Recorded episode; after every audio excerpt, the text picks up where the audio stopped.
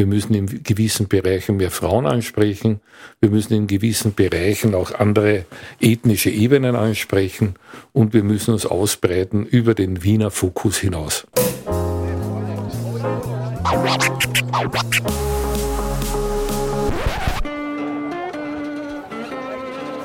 Liebe Hörerinnen und Hörer, herzlich willkommen im Zack Zack Nachtclub. Jeden Donnerstag ab 22 Uhr machen wir die Nacht zum Tag. Ungezwungen, persönlich und mit Open End. Schön, dass ihr heute dabei seid.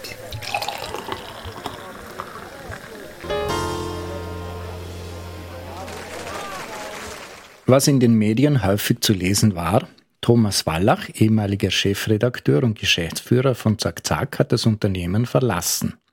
Was kaum in den Medien zu lesen war, Zack Zack hat einen neuen Geschäftsführer. Und zwar nicht irgendeinen, sondern einen im wahrsten Sinne des Wortes gestandenen Manager mit einem beeindruckenden Lebenslauf. Bei mir sitzt Gerhard Steiner im Studio.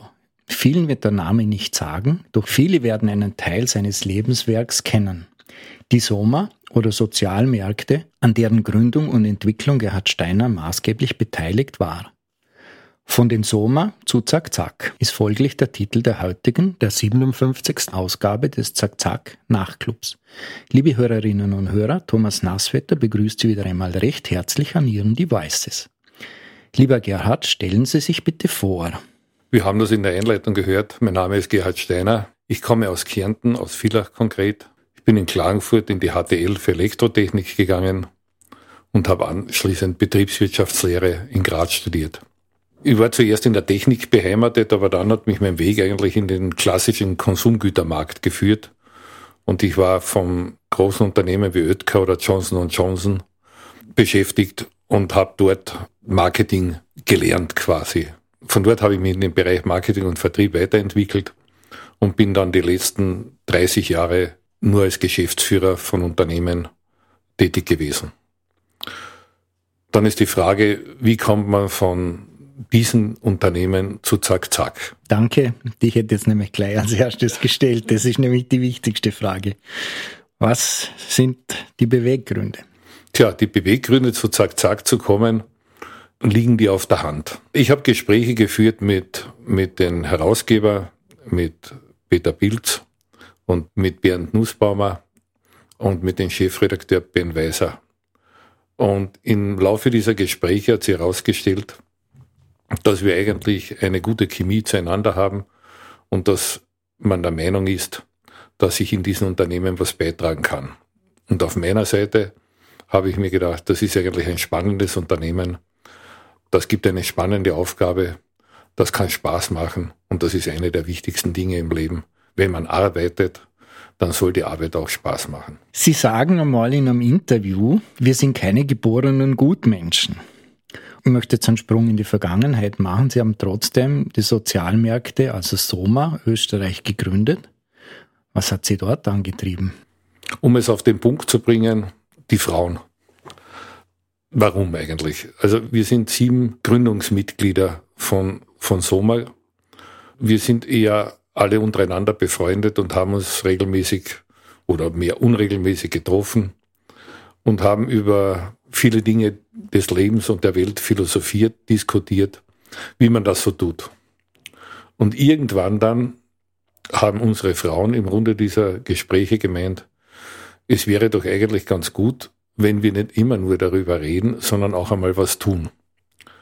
Und zu diesem Zeitpunkt war ein Freund von mir eben als Geschäftsführer im Handelsbereich tätig und ich im Lebensmittelbereich. Und beide haben wir gesehen, wie viel Ware täglich entsorgt wird. Ich war damals bei Haas tätig, ein Nahrungsmittelunternehmen, ein relativ großen in Österreich.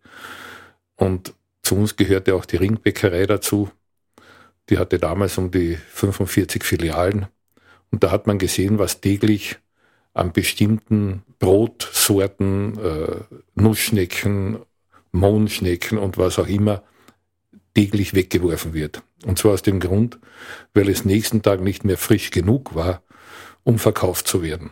Und auf der Seite des Handels war dasselbe.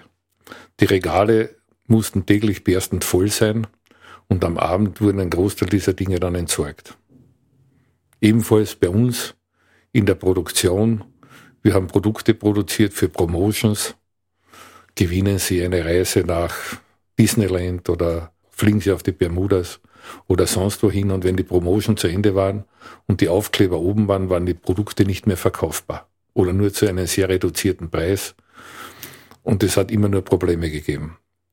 Und dort hat das Konzept dann gegriffen, diese Produkte nämlich nicht zu entsorgen, sondern äh, Menschen zuzuführen, die es notwendig haben. Und zwar auf diese Art und Weise, dass man sie nicht nur einfach dort eben, und da kommt der Begriff des Gutmenschen im Spiel, sie verschenkt, sie übergibt und ihnen sagt, pass auf, hier haben wir was für dich, nimm es und sei froh, dass du was bekommst.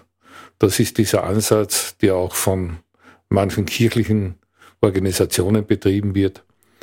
Das ist der Ansatz, den wir nicht wollten. Wir wollten mündige Kunden haben, wir möchten Bürger haben, die hineingehen und in unsere Geschäfte Ware aussuchen können, sie bezahlen, reklamieren können, etwas zurückgeben können, wenn ihnen was nicht passt, so dass ihr Selbstbewusstsein genauso intakt ist wie von jenen, die mehr Geld haben, die in das Geschäft gehen und reklamieren, wenn ihnen etwas nicht passt. Das war unser Ansatz. Sie haben gesagt, die Frauen sind schuld. Wären Sie von sich aus auf so eine Idee gekommen? Ich weiß nicht. Es hat sich ergeben, dass die Frauen schuld sind. Sie haben zu Zack Zack gewechselt. Sind Sie noch mit den mit Ihrem sozusagen vorhergehenden Managerleben mit den Sommermärkten verbunden? Das muss man in dem Sinn klarstellen. Dieses Angelegenheit bei Soma, die wir im Jahre 1999 gegründet haben. Wir haben Sommer 1999 gegründet. Von da bis heute ist das immer eine ehrenamtliche Tätigkeit gewesen. Und äh, diese ehrenamtliche Tätigkeit übe ich auch weiter aus, ja. Was würden Sie sagen, was, was ist das Ziel von Soma in Zukunft? Naja, das Ziel von Soma, von Soma heute ist dasselbe wie das Ziel von Soma, das wir gehabt haben bei der Gründung. Am besten wäre es, wenn wir uns auflösen könnten. Denn wenn es uns nicht mehr braucht, dann wäre die Gesellschaft besser. Schauen Sie sich um in der Gesellschaft. Soma wird mehr gebraucht als je zuvor. Wir haben über 1,5 Millionen Menschen, die an der Armutsgrenze sind. Äh, die Armut wächst in die Mittelschicht hinein. Äh, jetzt kommt der Herbst. Die Leute wissen zum Teil nicht, wie sie für ihre Kinder die Schulsachen kaufen sollen, die um die 300 Euro pro Monat in diesem Monat anfallen. Die Leute wissen nicht, wie sie ihre Strom- und Energiekosten in Zukunft zahlen werden. Das heißt, wir werden weiterhin einen großen Zustrom bei unseren Kunden haben. Wir betreuen jetzt über 100.000 Kunden in Österreich. Und leider sind äh, in, im heurigen Jahr die Zahlen explodiert. Wir haben schon sicher an die 30 bis 40.000 neue Kunden in diesem Jahr wieder gehabt. Anstelle, dass es weniger wird, werden unsere Kunden immer mehr.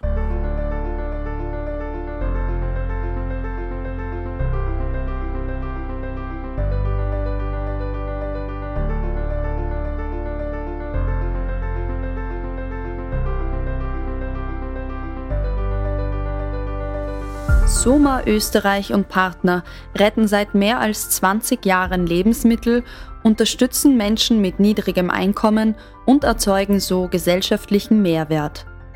Dieser Leitsatz ist auf der Webseite der Sozialmärkte Österreich, kurz Soma Österreich, zu lesen. Doch wie funktionieren diese Sozialmärkte? Handel und Industrie liefern oder stellen Produkte zur Verfügung, die noch konsumiert werden können, aber nicht mehr in den Verkauf von Supermärkten gelangen. Grund dafür können leichte Verpackungsschäden, Fehletikettierungen und Überproduktion sein oder dass das Mindesthaltbarkeitsdatum schon zu nahe liegt. Nicht geliefert werden Alkohol oder Zigaretten.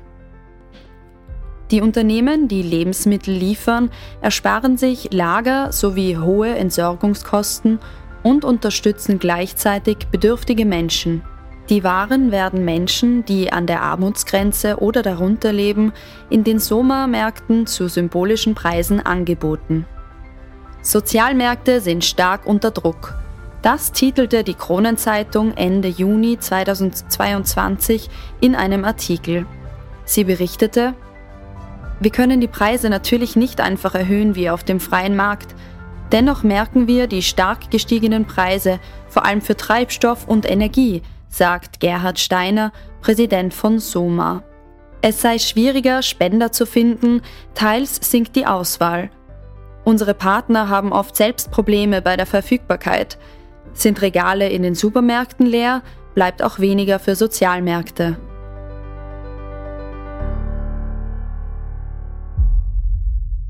Sind Sie ein politischer Mensch? Muss man das sein, wenn man Geschäftsführer von Zack Zack wird?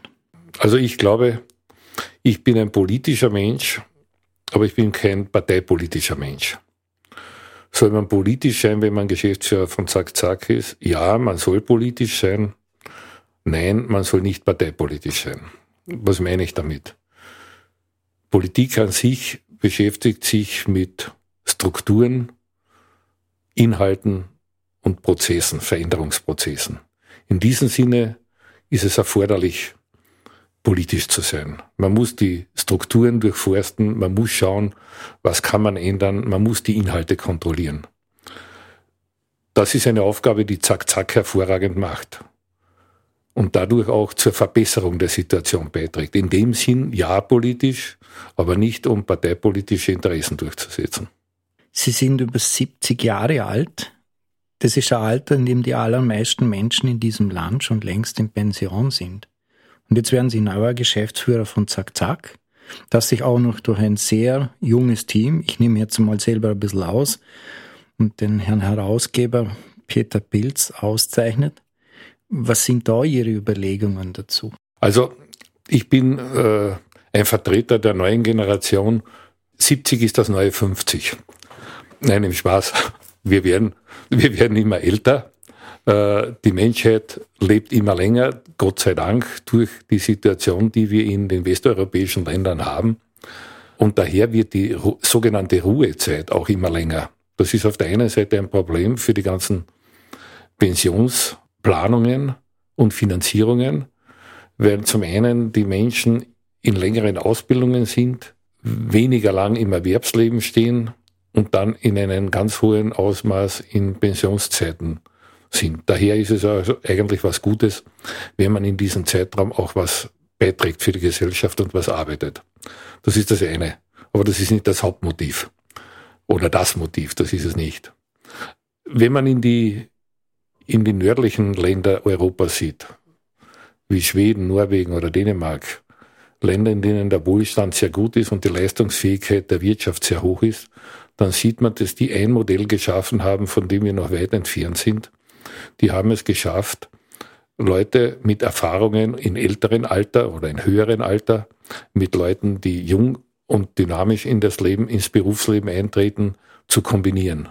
Und sie haben dort ein Klima geschaffen, welches ein, ein innovatives ist, welches ein Miteinander ist und welches die Gesellschaft zusammenhält.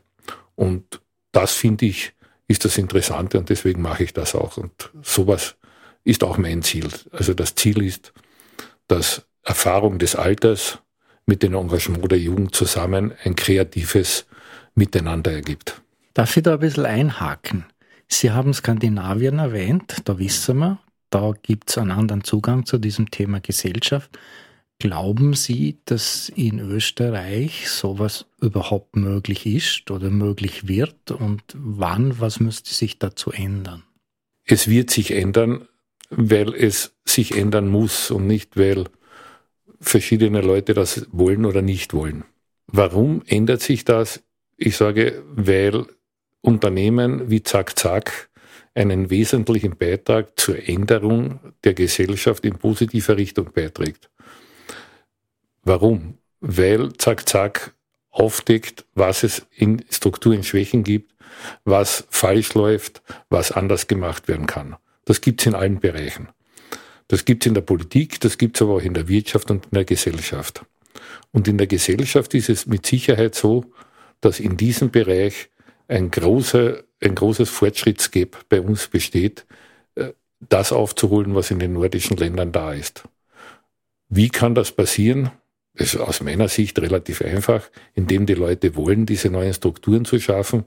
Und am einfachsten ist das, wenn eine neue Regierung kommt und das macht.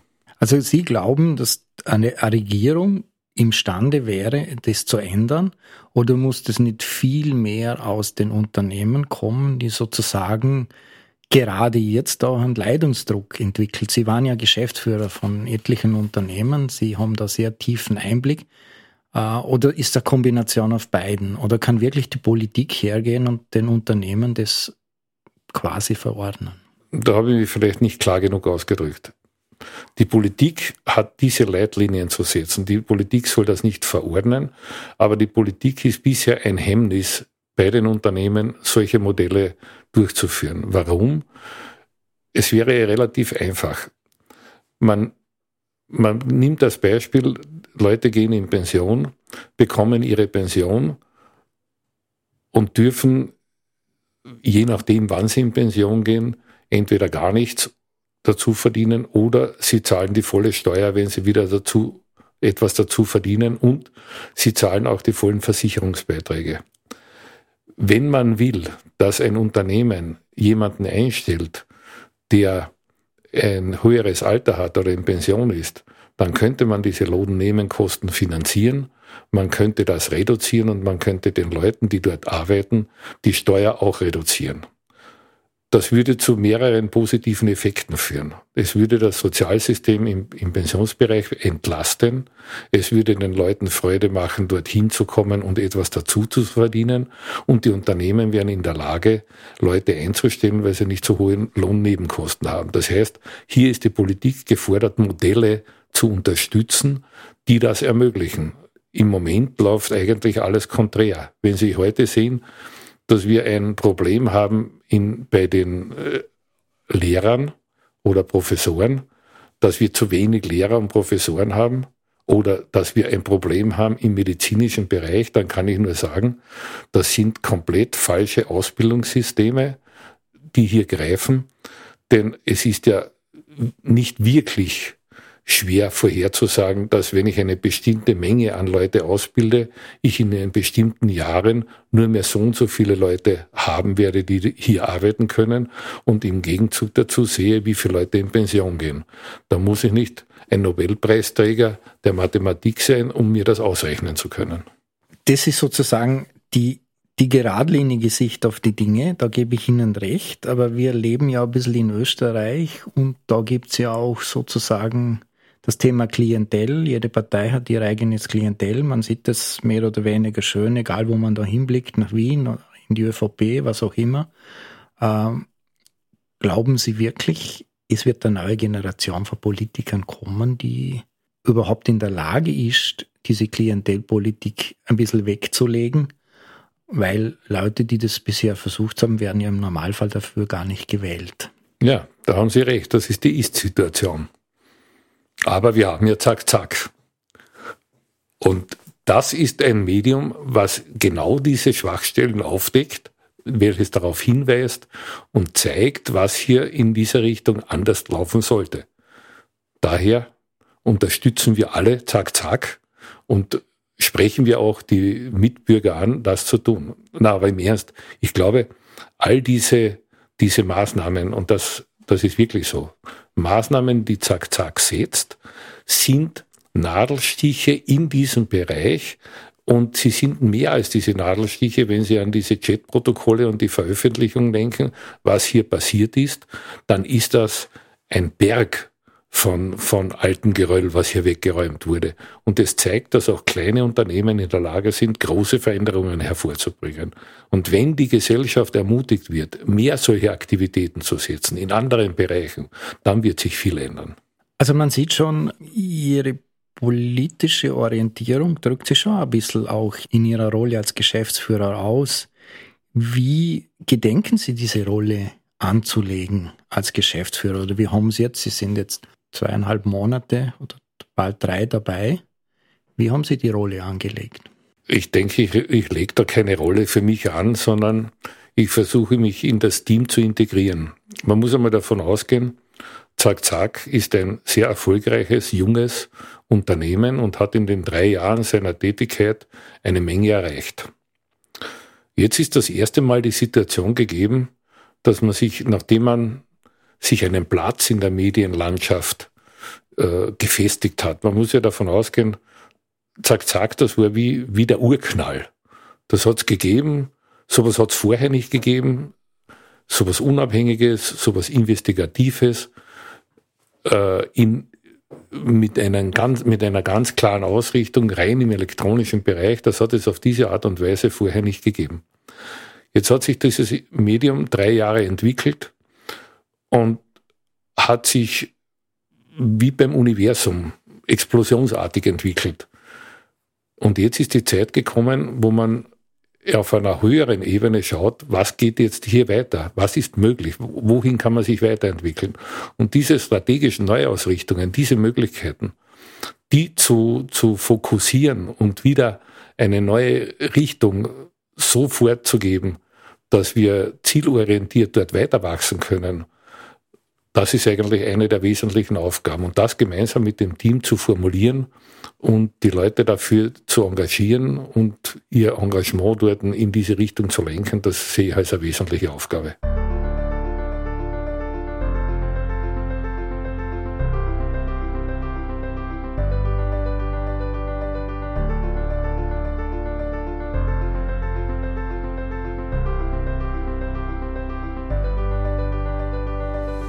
Über Zack Zack ist auf Wikipedia zu lesen, das Medium richtet sich nach eigener Darstellung an eine Leserschaft, die sich für kritische und investigative Berichterstattung über Politik, Medien und die wirtschaftliche Elite des Landes Österreich interessiert.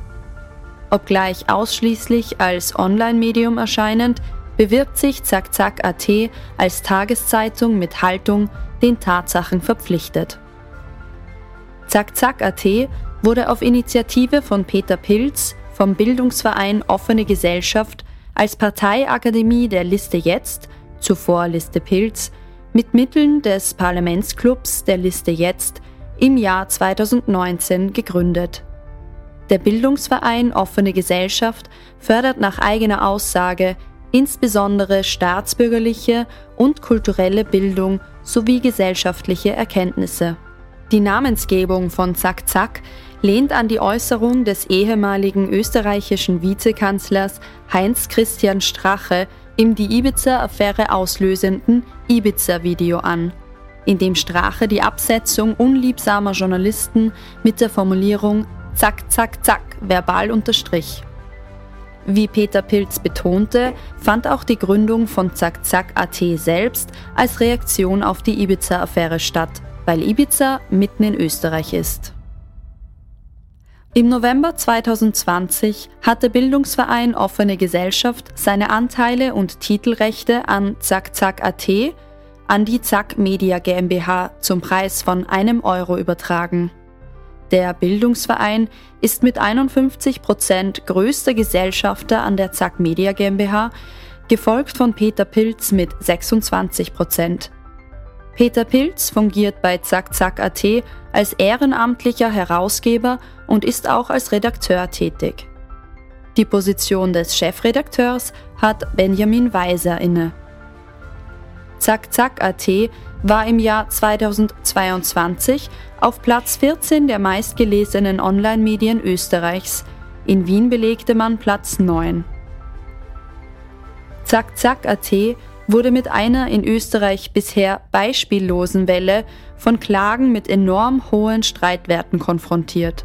Diese auch Slap-Klagen genannten Gerichtsverfahren wurden unter anderem von René Benko angestrengt, um zu verhindern, dass weiterhin kritisch über die Vorgänge rund um den Verkauf der Kika Leiner Möbelhäuser an die Signer Holding von René Benko berichtet wird.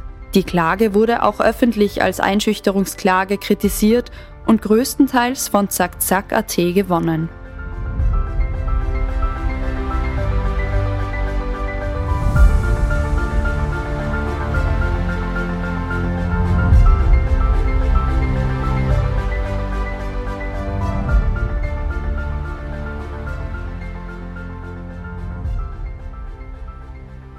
Jetzt machen wir ein bisschen einen Blick in die Glaskugel. Anders kann man das nicht formulieren. Man kann ja in die Zukunft nicht wirklich schauen, oder? Wo würden Sie jetzt so aus Ihrer strategischen Sicht als Geschäftsführer so die wichtigen Entwicklungen von Zack Zack in den nächsten beiden Jahren sehen? Wenn man in die Zukunft blickt, ist es immer wichtig, einmal die Gegenwart zu sehen, damit man weiß, welche Zukunft ist überhaupt möglich. Und die Gegenwart ist, äh, ist so, dass man sagen kann, wir haben eine, eine Laserschicht, wir sind sehr stark in Wien, wir sind eher männlich und eher in der höheren Altersgruppe angesiedelt. Und wenn das Medium wachsen will, dann muss es auch die anderen demografischen Gruppen erreichen. Das heißt, wir müssen in, in gewissen Bereichen jünger werden. Wir müssen in gewissen Bereichen mehr Frauen ansprechen. Wir müssen in gewissen Bereichen auch andere ethnische Ebenen ansprechen. Und wir müssen uns ausbreiten über den Wiener Fokus hinaus. Das sind meines Erachtens Ziele genug für die nächste Zeit. Und die Frage ist, wie wird das erreicht? Zum einen wird es erreicht über den Stil, den wir haben, in, wie wir uns darstellen und zum anderen auf alle Fälle aber auch über die sozialen Medien.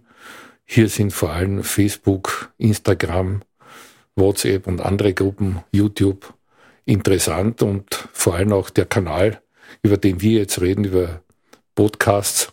In diesem Bereich haben wir eine gute Basis, aber eine Menge Potenzial noch mehr zu machen. Ich möchte noch mal ein bisschen auf Ihre persönlichen Erfahrungen zurückkommen. Sie blicken auf eine lange Karriere, das kann man so sagen. Sie sind ja dazu auch alt genug als Manager zurück. Äh, und wenn Sie jetzt so zurückblicken, was sind diese zwei oder drei Schlüsselerlebnisse oder Schlüsselereignisse, die Ihren beruflichen Lebensweg geprägt haben? Also ein, ein Ereignis war sicher ein, ein prägendes für mich. Damals, wie ich Geschäftsführer von, von Haas war, haben wir auch unter anderem Beats in über 60 Länder der Erde vertrieben. Und ich habe mich damals gefragt, wie soll das eigentlich funktionieren mit den verschiedensten Sprachen, den verschiedensten Einstellungen der Leute, mit den verschiedensten Rhythmen. Man hatte damals zu der Zeit wahnsinnig von den, von den Japanern geträumt mit ihren, mit ihren strategischen Ansätzen und andererseits die furchtbare Angst immer gehabt, dass sie alles kopieren. Man hat die Länder in Thailand oder in, in, in Südostasien gesehen, die ganz einen anderen Rhythmus hatten oder auch in, in Afrika oder Südamerika. Und im Gegensatz dazu Amerika mit seinem straighten Business-Ansatz. Und da habe ich mir gedacht, wie sollen wir das in Österreich als unter Anführungszeichen kleines Unternehmen schaffen, alles unter einen Hut zu bringen. Und da habe ich die Erfahrung gemacht, es ist eigentlich interessant, egal mit wem man was zu tun hat, egal in welcher Region der Welt, es sind immer Menschen und es sind immer Leute, die an irgendwelchen Zielen interessiert sind. Und wenn man mit den Menschen in Kontakt kommt und ihre Ansichten ernst nimmt, dann ist es eigentlich egal, wo immer auf der Welt man was tut. Das ist etwas, was ich mitgenommen habe. Und deswegen denke ich, wir, werden wir das auch zwischen äh, Neusiedlersee und Bodensee vielleicht auf die Reihe kriegen. Das Zweite, was ich gelernt habe, war, dass man nie perfekt sein kann und immer wieder Fehler machen kann und dass man im Unternehmen eine Kultur haben soll, die Fehler erlaubt. Äh, ich will nicht sagen, dass die dauernd gemacht werden sollen, aber es sollen Fehler gemacht werden dürfen, wenn man neue Dinge ausprobiert oder wenn es andere Umstände dazu geben, gibt. Und das, das ist meines Erachtens ein ganz wichtiger Bereich, um kreativ weiter in der Zukunft tätig zu sein, indem man eine Fehlerkultur auch erlaubt. Ich werde jetzt meine Frage auf die Metaebene heben und Sie fragen, was zeichnet einen guten Manager oder eine gute Managerin aus? Ich denke, einen guten Manager oder Managerin zeichnet aus, dass es zum einen dieses, das goldene Dreieck zusammenbringt.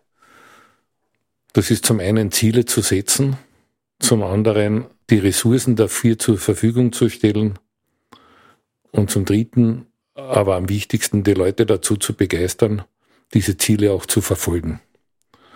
Also um es auf der Metaebene, wie Sie sagen, auszudrücken, äh, so ein Exeperie hat es einmal in, in irgendeinem Zitat in, in seinem Buch über, über die, die Stadt in der Wüste genannt. Wenn du wenn du ein Schiff bauen willst, dann fange nicht an, den Leuten beizubringen, wie sie das Holz schneiden und heranbringen und was sie für Pläne realisieren sollen, äh, sondern lehre sie die Sehnsucht nach dem weiten Meer. Und das ist, glaube ich, eine dieser Schlüssel, die Leute dazu zu motivieren, die Ziele, die man setzt, zu verfolgen und zu verinnerlichen. Das heißt, so diese in der Presse gern herumgereichte Version des Alpha-Tiers ist nicht unbedingt vonnöten, um ein guter Manager zu sein. Ja, ich glaube, das ist, das ist die Philosophie der 70er Jahre. Da waren die Alpha-Tiere gefragt. Die, die Entwicklung des Managements hat genauso seine Entwicklungsstufen wie andere gesellschaftliche Entwicklungen. Und das war in der Zeit, nachdem vorher äh, mehr ein diktatorisches Regime-Management geherrscht hat, ohne große Ziele, sondern nur vorgegeben durch, durch Gremien, sind diese Alpha-Tiere in den, in den 70er Jahren hervorgekommen und haben große Unternehmen wie IBM und andere äh, geprägt. Die Zeit ist vorüber, ja.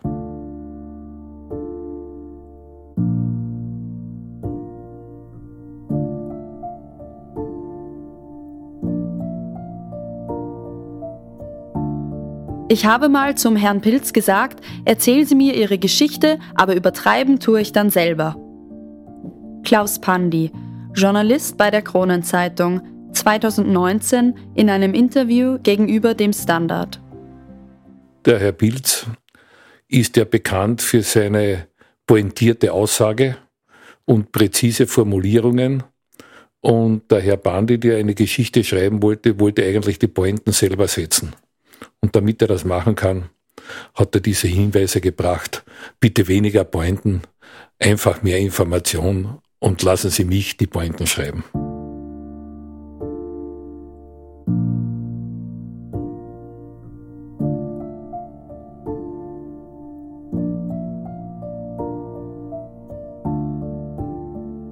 Die Studie dokumentiert, dass jeder in einen Soma Österreich Sozialmarkt investierte Euro einen gesellschaftlichen Mehrwert von 8,47 Euro schafft. Dr. Christian Schober, wissenschaftlicher Leiter am Kompetenzzentrum für Non-Profit-Organisationen der WU Wien, anlässlich der Präsentation der Studie Der gesellschaftliche Mehrwert von Sozialmärkten von Soma Österreich und Partner im Jahr 2018 zum 20. Jubiläum von Soma. Ich glaube, das ist eine ganz wichtige Aussage und eine ganz wichtige Zahl. Vielleicht muss man den SROI, wie er heißt, Social Return on Investment, etwas näher erklären.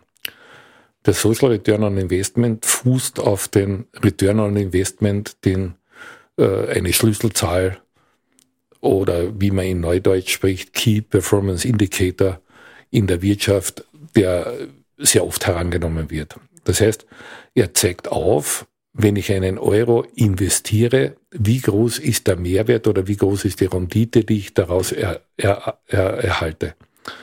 Und die ist eben bei Soma 8,5.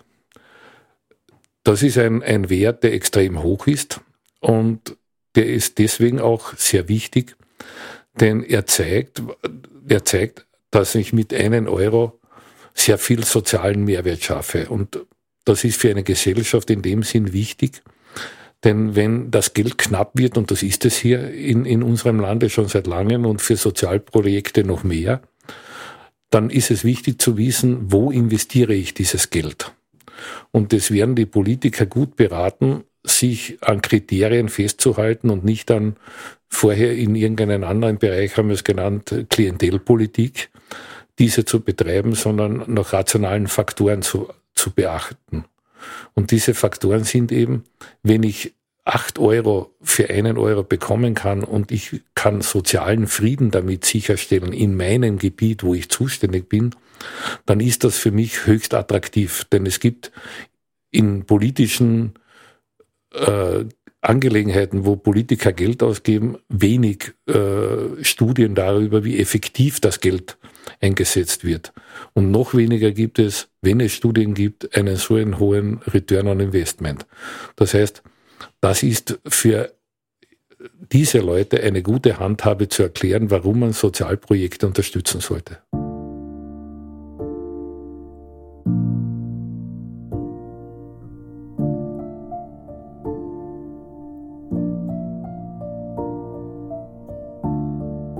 Wenn ein Seemann nicht weiß, welches Ufer er ansteuern muss, dann ist kein Wind der richtige.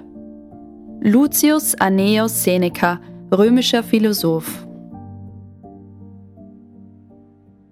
Nachdem er ein Philosoph ist und so ein Bekannter, wird er sicher recht haben. Ich kann dem nur zustimmen. Denn wenn man kein Ziel hat, dann wird man nie äh, zufrieden sein mit dem, was man gerade äh, organisiert oder macht oder tut, weil man eben das Ergebnis nicht sieht. Und äh, so wie er sagt, äh, es ist der Wind immer falsch. Das ist so, weil man sich immer in irgendeine Richtung bewegt und eigentlich glaubt, man müsste in eine andere sein. Das heißt also, wenn man kein Ziel hat und die Mittel nicht hat, diese Ziele zu erreichen, dann ist es schwierig im Leben.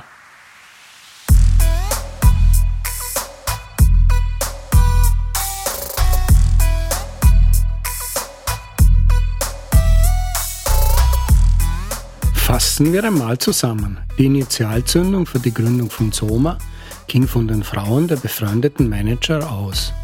Tut endlich einmal was, statt zu reden. Zack Zack war der Urknall ein Medium, das es vorher nicht gegeben hat. Es ist wie beim Urknall sehr schnell gewachsen und jetzt geht es darum, mit dem Team sich so strategisch auszurichten, dass das Medium weiter wachsen kann. Gerhard Steiner sieht seine Rolle als Geschäftsführer vor allem darin, sich gut ins Team zu integrieren. Ziele zu setzen, die Ressourcen dafür zur Verfügung zu stellen und die Leute dafür zu begeistern, diese Ziele auch zu verfolgen. Das sind die wichtigsten drei Eigenschaften eines guten Managements. Jetzt werfen wir den berühmten Blick in die Glaskugel, aber diesmal eher auf der persönlichen Ebene. Wie sehen Sie Ihre persönliche Zukunft als Geschäftsführer von Zack Zack? Naja, die sehe ich extrem spannend, denn das Unternehmen bewegt sich in einen Bereich hinein, der außerordentlich interessant ist. Wir bewegen uns, wenn wir vorher von der Metaebene gesprochen haben, jetzt in das Meta-Universum hinein. Wenn Sie Mark Zuckerberg sehen, der außergewöhnlich vorhersehend war und seine Marke so genannt hat. Ich glaube, diese, dieses Multivers oder Metavers oder wie immer wir es nennen, das wird einen, wird einen entscheidenden Eindruck oder eine entscheidende Veränderung für die Gesellschaft bedeuten. Man sieht es in vielen Dingen in Amerika jetzt schon. Man sieht es in manchen Dingen in Europa und in ganz wenigen in Österreich. Das heißt, hier haben wir noch ein Potenzial, ein Aufholpotenzial. Und zack, zack ist als das elektronische Medium mitten in dieser spannenden Entwicklung drinnen. Und das wird eine hervorragende und interessante Zukunft. Dann, lieber Gerhard Steiner, bedanke ich mich für dieses Gespräch. Danke fürs Kommen. Danke auch. Liebe Hörerinnen und Hörer, das war die 57. Ausgabe des Zack Zack Nachtclubs. Wenn es Ihnen gefallen hat, es gibt ganz viele Nachtclubs mittlerweile zum Nachhören. Wenn es Ihnen ganz besonders gefallen hat, dann freuen wir uns über Ihre finanzielle Unterstützung, denn als unabhängiges Medium, das noch immer keine Mediumförderung kriegt, sind wir natürlich von diesen Beiträgen sehr abhängig. Mein Name ist Thomas Nasswetter, gesprochen hat Pia Miller-Eichholz. Ich wünsche Ihnen eine gute Nacht, machen Sie es gut und bleiben Sie uns gewogen.